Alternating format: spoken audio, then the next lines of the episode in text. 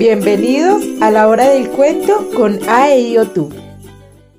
La mesa, el asno y el bastón maravilloso. Un cuento de los hermanos Grimm. Eras una vez un sastre que tenía tres hijos y solo una cabra. Pero como la cabra los alimentaba a todos con su leche, estaban obligados a tenerle buen alimento y ser llevada cada día a pastorear. Los hijos, por lo tanto, se turnaban para hacerlo.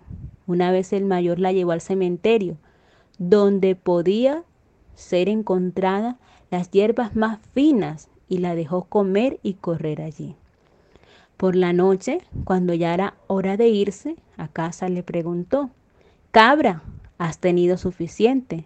La cabra contestó, He comido tanto que ni una hoja más tocaré. Ve, ve. Ven a casa entonces, dijo el joven, y puso la cuerda alrededor de su cuello, la condujo al establo, la amarró bien y subió a casa. Bien, dijo el viejo sastre. ¿Ha tenido la cabra tanto alimento como ella debería? Ah, sí, contestó el hijo. Ella ha comido tanto que ni una hoja más tocará. Pero el padre deseó convencerse por sí mismo y bajó al establo, acarició al querido animal y preguntó, Cabra, ¿quedaste satisfecha? La cabra contestó, ¿cómo podría haber quedado satisfecha? Entre las tumbas salté y no encontré ningún alimento. ¡Qué mal me fue! Ve, ve. ¿Qué oigo? gritó el sastre y corrió arriba y dijo al joven, ¡Ey, tú, mentiroso! Dijiste que la cabra había comido bastante, pero la dejaste hambrienta. Y en su cólera, con su vara de medir, le dio una fuerte reprimenda. Al día siguiente era el turno del segundo hijo, que buscó un lugar en la cerca del jardín donde solamente buena hierba crecía y la cabra las limpió a todas ellas. Por la noche, cuando él quiso regresar a casa, preguntó, Cabra, ¿estás satisfecha? Y la cabra contestó, He comido tanto que ni una hoja más tocaré. Ve, ve. Vamos a casa entonces, dijo el joven, y la condujo de regreso, la amarró en el establo y subió a casa. Bien, dijo el sastre. ¿Tuvo la cabra tanto alimento como ella debería? Ah, sí, contestó el hijo. Ella ha comido tanto que ni una hoja más tocará. El sastre no confió en lo dicho y bajó al establo y dijo, Cabra, ¿quedaste satisfecha? La cabra contestó, ¿cómo podría haber quedado satisfecha? Entre las tumbas salté y no encontré ningún alimento. ¡Qué mal me fue! Ve, ve. Truán desalmado, gritó el sastre. Dejar con hambre a un animal tan bueno. Y corrió hacia arriba y con su regla de medir le dio su castigo al muchacho. Luego tocó el turno al tercer hijo, que quiso hacer todo bien, y buscó algunos arbustos con las hojas más finas y dejó la cabra devorarlos. Al final, cuando él quiso irse a casa, preguntó, Cabra, ¿has tenido suficiente? Y la cabra contestó, He comido tanto que ni una hoja más tocaré. Ve, ve. Vamos a casa entonces, dijo el joven, y la condujo al establo, la amarró y subió a la casa. Bien, dijo el sastre. ¿Tuvo la cabra tanto alimento como ella debería? Ah, sí, contestó el hijo. Ella ha comido tanto que ni una jamás tocará. El sastre no confió en lo dicho y bajó al establo y dijo, Cabra, ¿quedaste satisfecha? La cabra contestó, ¿cómo podría haber quedado satisfecha? Entre las tumbas salté y no encontré ningún alimento. ¡Qué mal me fue! Ve, ve. ¡Ah! Montón de mentirosos, gritó el sastre cada uno tan malo y despistado de su deber como el otro. Ustedes no se van a burlar de mí. Y completamente fuera de sí, con la cólera, corrió arriba y con su vara de medir castigó al pobre joven tan enérgicamente que éste también huyó rápidamente de la casa. El viejo sastre quedó ahora solo con su cabra. A la mañana siguiente, él bajó al establo, acarició la cabra y dijo, Ven, mi querido pequeño animal, te llevaré a alimentarte. Él la tomó por la cuerda y la condujo a setos verdes, a hierba silvestre y a todo lo que las cabras más le gusta comer. Allí por fin podrás comer lo que te alegra en tu corazón, dijo él a ella y la dejó pastorear hasta el fin de la tarde. Entonces le preguntó, Cabra, ¿has tenido suficiente? La cabra contestó, he comido tanto que ni una hoja más tocaré. Ve, ve. Vamos a casa entonces, dijo el sastre, y la condujo al establo y la ató fuertemente. Cuando él se marchaba, dio media vuelta y dijo, Bien, quedaste satisfecha por fin. Pero la cabra no se comportó mejor con él y gritó, ¿Cómo podría haber quedado satisfecha? Entre las tumbas salté y no logré ningún alimento. ¡Qué mal me fue! Ve, ve. Cuando el sastre oyó eso, quedó impresionado y vio claramente que él había ahuyentado a sus tres hijos sin razón. Espera tú, criatura ingrata, gritó él. No es bastante con castigarte fuertemente con mi vara de medir te marcaré de modo que no te atrevas a mostrarte tú misma entre sastres honestos. Rápidamente corrió hacia arriba, trajo su navaja de afeitar, enjabonó la cabeza de la cabra y la afeitó tan limpia como la palma de la mano. Y como la regla de medir habría sido demasiado suave para ella, trajo el látigo y le dio tales azotes que ella se escapó con violenta prisa. Cuando el sastre quedó completamente solo en su casa, cayó en una gran pena y habría tenido de buena gana a sus hijos otra vez, pero nadie sabía a dónde habían ido. El mayor se había puesto como aprendiz con un carpintero y había aprendido laboriosa e infatigablemente y cuando llegó el momento para retirarse, su maestro le regaló una pequeña mesa que no tenía ningún aspecto particular y estaba hecha de madera común, pero no tenía una propiedad muy buena.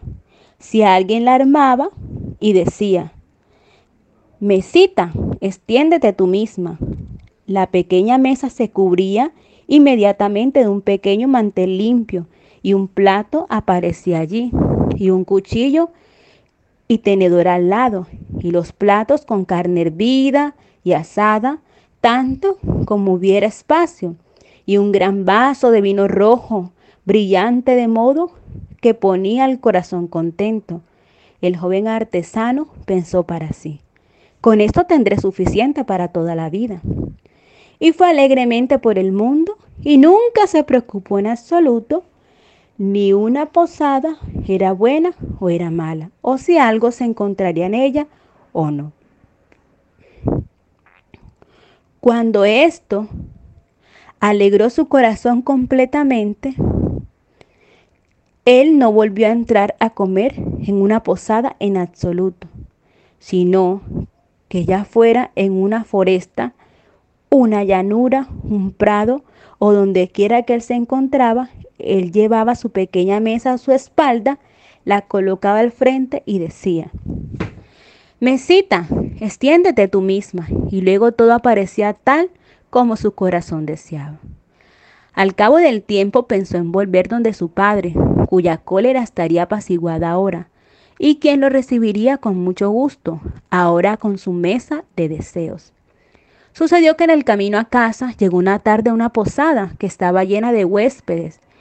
Ellos lo recibieron con bienvenida y lo invitaron a sentarse y a comer con ellos, pues de otra forma él tendría dificultad en adquisición de algo. No, gracias, contestó el carpintero. No tomaré los pocos bocados de ustedes, más bien ustedes serán mis invitados. Ellos se rieron y pensaron que él bromeaba. Sin embargo, él colocó su mesa de madera en medio del cuarto y dijo, Mesita, extiéndete tú misma. y al instante quedó cubierta de alimentos tan buenos que el anfitrión nunca habría podido conseguirlos y el olor de aquellos subía agradablemente por las fosas nasales de los invitados. Acérquense, queridos amigos, dijo el carpintero. Cuando los invitados comprendieron lo que él quiso decir, no tuvieron que esperar a una segunda llamada y se acercaron. Sacaron sus cuchillos y atacaron la comida valientemente. Y lo que más les sorprendió era que cuando un plato se vaciaba, al instante otro tomaba su lugar por sí solo. El posadero estuvo de pie en una esquina y miraba el asunto. Él no sabía qué decir, pero pensaba para sí mismo. Tú fácilmente podrás encontrar un buen uso para un cocinero como este en tu cocina. El carpintero y sus compañeros pasaron alegremente hasta bien entrada la noche. Cuando al fin fueron a dormir, el joven aprendiz también se fue a la cama y puso su mesa mágica contra la pared. En cuanto al anfitrión, sin embargo, sus pensamientos no lo dejaban tener ningún descanso. Con eso recordó que había una vieja mesa en la parte trasera que se veía justo como la del aprendiz. Entonces la sacó suavemente y sigilosamente la cambió por la mesa del deseo. A la mañana siguiente el carpintero pagó por su cama, tomó la mesa sin pensar nunca que era una falsa y siguió por su camino. Al mediodía alcanzó a su padre, que lo recibió con gran alegría. Bien, mi querido hijo, ¿qué has aprendido? Preguntó. Padre, me he hecho un carpintero, respondió. Muy buen oficio, contestó el anciano. Pero ¿qué has traído contigo de tu aprendizaje? Padre, lo mejor cosa que ha traído conmigo es esta pequeña mesa. El sastre la inspeccionó por todos lados y dijo, tú no has hecho ninguna obra maestra con ello. Es una vieja mesa mala. Pero es una mesa que se pone sola, contestó el hijo. Cuando lo dispongo y le ordeno cubrirse, los platos más hermosos se presentan en ella, y un vino también que alegra el corazón. Solo invita a nuestros familiares y amigos. Ellos se refrescarán y se divertirán de una vez, ya que la mesa dará a todo lo que quieran.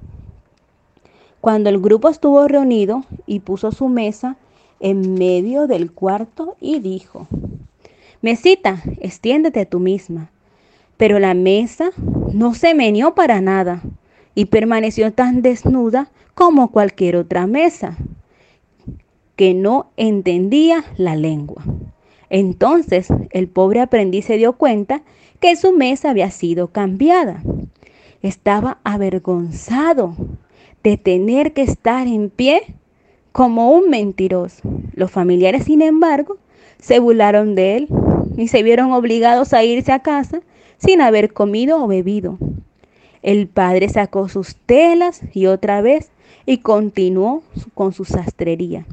Y el hijo fue a donde un maestro carpintero.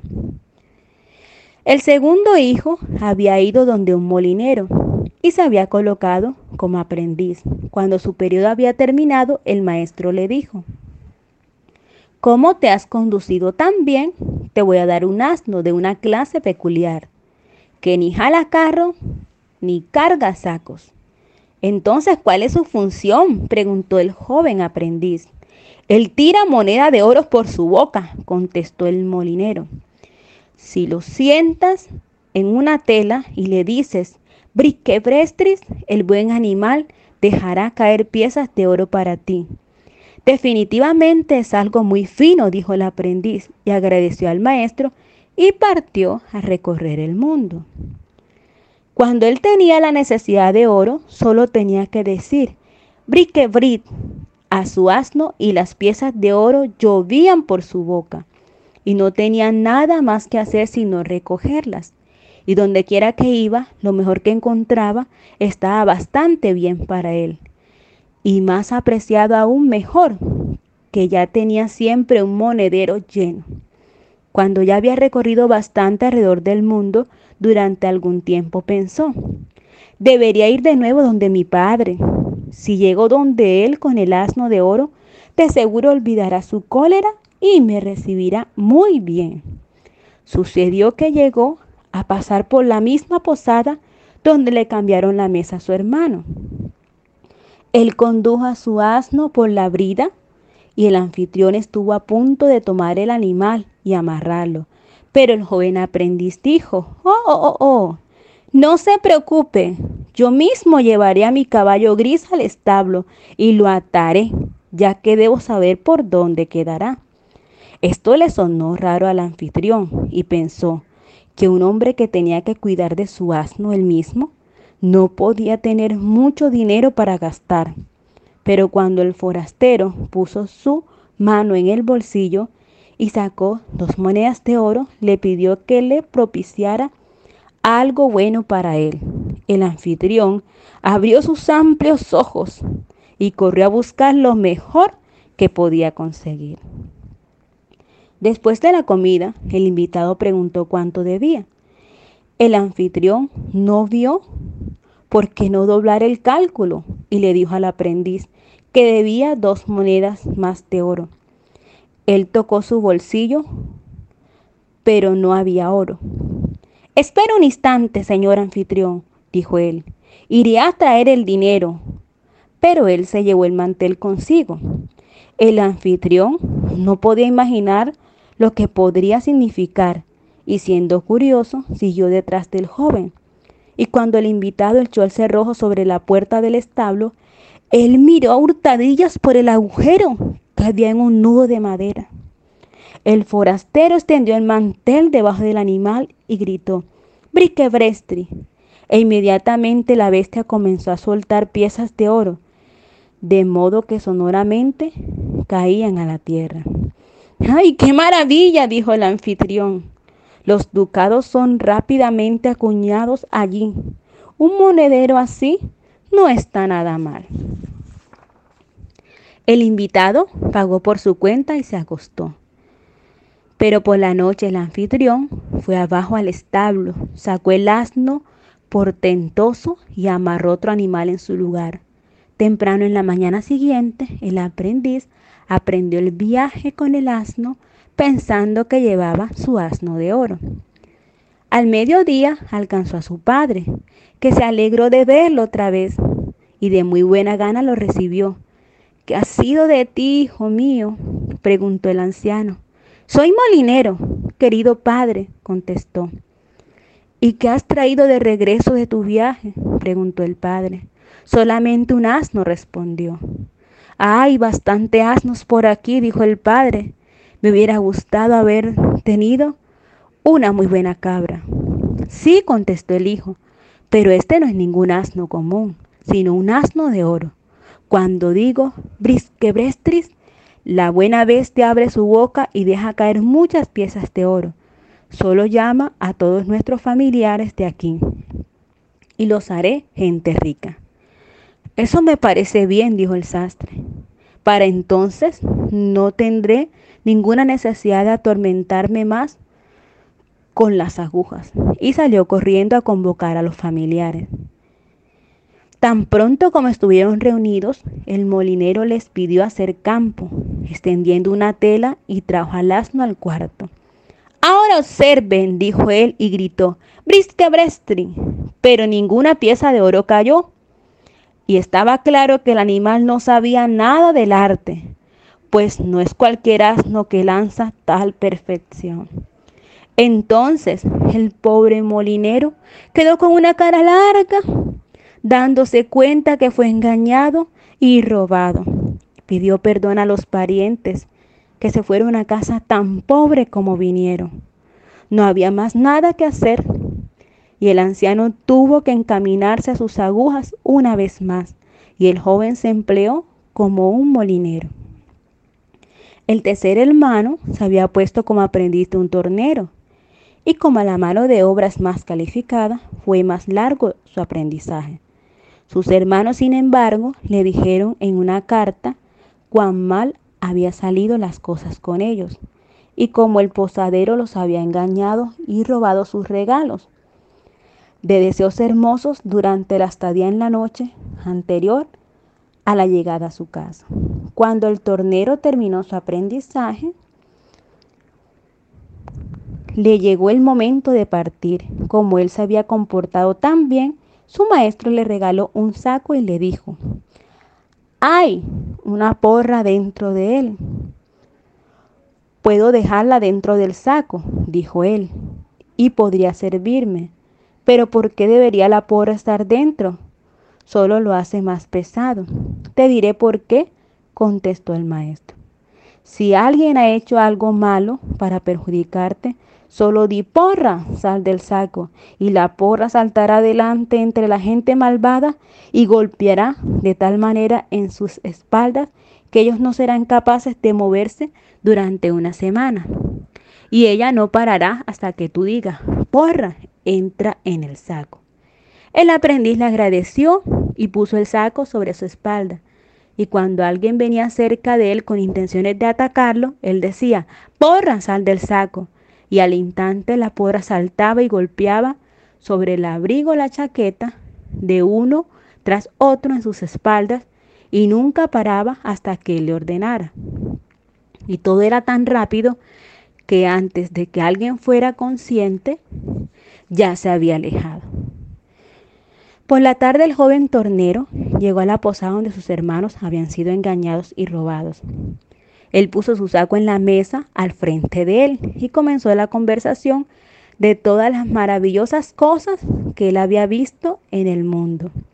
Sí, dijo él, la gente puede encontrar fácilmente una mesa que se cubría sola, un asno que bota piezas de oro y muchas otras cosas de ese tipo.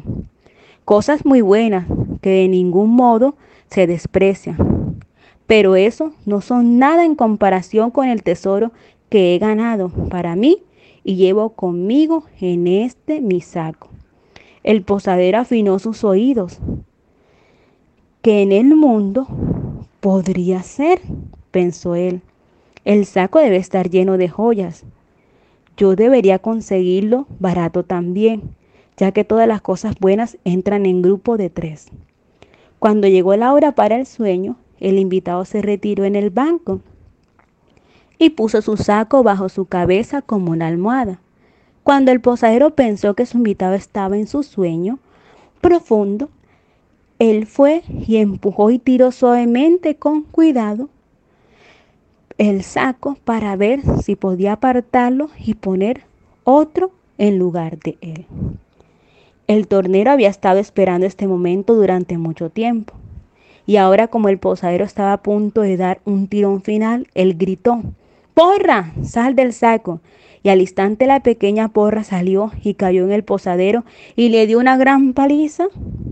El anfitrón pedía piedad, pero cuan más alto gritaba, tanto más pesaba la porra le golpeaba sobre sus espaldas hasta que al fin cayó a la tierra agotado. Entonces el tornero dijo, si usted no devuelve la mesa que se cubre, el asno de oro, el golpeteo comenzará de nuevo. ¡Ay, no! gritó el anfitrión, completamente humilde. Devolveré de buena gana todo, solo regresa la porra de nuevo al saco. Entonces dijo el aprendiz, dejaré que la piedad tome su lugar en la justicia, pero cuídese de no volver a engañar y robar otra vez. Entonces él gritó, porra, entra al saco y se guardó. A la mañana siguiente el tornero llegó a casa de su padre con la mesa del deseo, el asno de oro. El sastre se alegró cuando lo vio una vez más y le preguntó igualmente lo que había aprendido en el extranjero. Querido padre, dijo él, me he hecho un tornero, un oficio experto, dijo el padre. ¿Y qué traes al regreso de tus viajes? Una cosa preciosa, querido padre, contestó el hijo, una porra en el saco. ¿Qué? gritó el padre. ¿Una porra? Ese es tu mayor problema, en efecto. Si vas a cortar un árbol, primero te cortas tú. Pero este no es el caso, querido padre. Si digo porra sal del saco, la porra sale del saco y se dirige a quien me hace algún mal y no para hasta que caiga a tierra y pida perdón. Mira, con esta porra recuperé la mesa de deseo y el asno de oro que el posadero ladrón se llevó de mis hermanos. Ahora envía por ellos e invita de nuevo a todos nuestros parientes. Tendrán bastante para comer y beber y además llenarán sus bolsillos de oro. El viejo sastre no creía completamente, pero sin embargo consiguió reunir a los parientes. Entonces el tornero extendió una tela en el cuarto, condujo al asno de oro y dijo a su hermano, Ahora, querido hermano, háblale. El molinero dijo, brisque bresqui, y al instante piezas de oro cayeron sobre la tela como una ducha de truenos, y el asno no paró hasta que cada uno de ellos tuvo tanto como no podía llevar más. Puedo ver en tu cara que a ti también te hubiese gustado estar allí. Entonces el tornero trajo la pequeña mesa y dijo, Ahora, mi querido hermano, háblale. Y apenas dijo al carpintero, Mesita, extiéndete tú misma, ella se extendió ampliamente, cubierta de los platos más exquisitos. Entonces una exquisita cena tuvo lugar como nunca el buen sastre había visto en su casa. Y todo el grupo de parientes se quedó hasta tarde en la noche, y todos pasaron alegres y contentos. El sastre guardó definitivamente sus telas, agujas e hilos, la regla de medida y demás utensilios en un baúl, y vivió con sus tres hijos llenos de alegría y esplendor. Pero, ¿qué sucedió sin embargo con la cabra? ¿Quién era la culpable de que el sastre castigara a sus tres hijos? Ya te lo diré. Ella estaba avergonzada por tener una cabeza calva y corrió al agujero de un zorro. Se arrastró dentro de él. Cuando el zorro vino a casa, vio dos ojos grandes que brillaban en la oscuridad y aterrorizado huyó. Un oso lo encontró y como el zorro pareció completamente molesto, preguntó, ¿Qué te sucede, hermano zorro? ¿Por qué esa cara? Ay, contestó el zorro, una bestia feroz está en mi cueva y me contempla con sus ojos encendidos. Lo sacaremos de ahí pronto, dijo el oso, y fue con él a la cueva. Miró hacia adentro, pero cuando vio los ojos brillantes, el miedo lo dominó igualmente. No quería nada que ver con la bestia furiosa. Y corrió desesperado. Una abeja lo encontró y cuando lo vio tan molesto, ella le dijo, Oso, tienes realmente una cara muy lamentable. ¿Qué ha pasado con toda tu alegría? Es muy fácil para ti decirlo, contestó el oso. Una bestia furiosa con ojos que miran fijamente está en la casa del zorro y no podemos sacarlo. La abeja dijo, Te compadezco, oso. Soy una criatura débil y pobre para que te molestes en volverme a ver, pero de todos modos creo que te puede ayudar. Ella voló a la cueva del zorro, se posó suavemente en la cabeza esquilada de la cabra y la picó tan violentamente que ella saltó gritando, ve, ve, y corrió afuera por el mundo como loca. Y a esta hora nadie sabe a dónde se ha ido.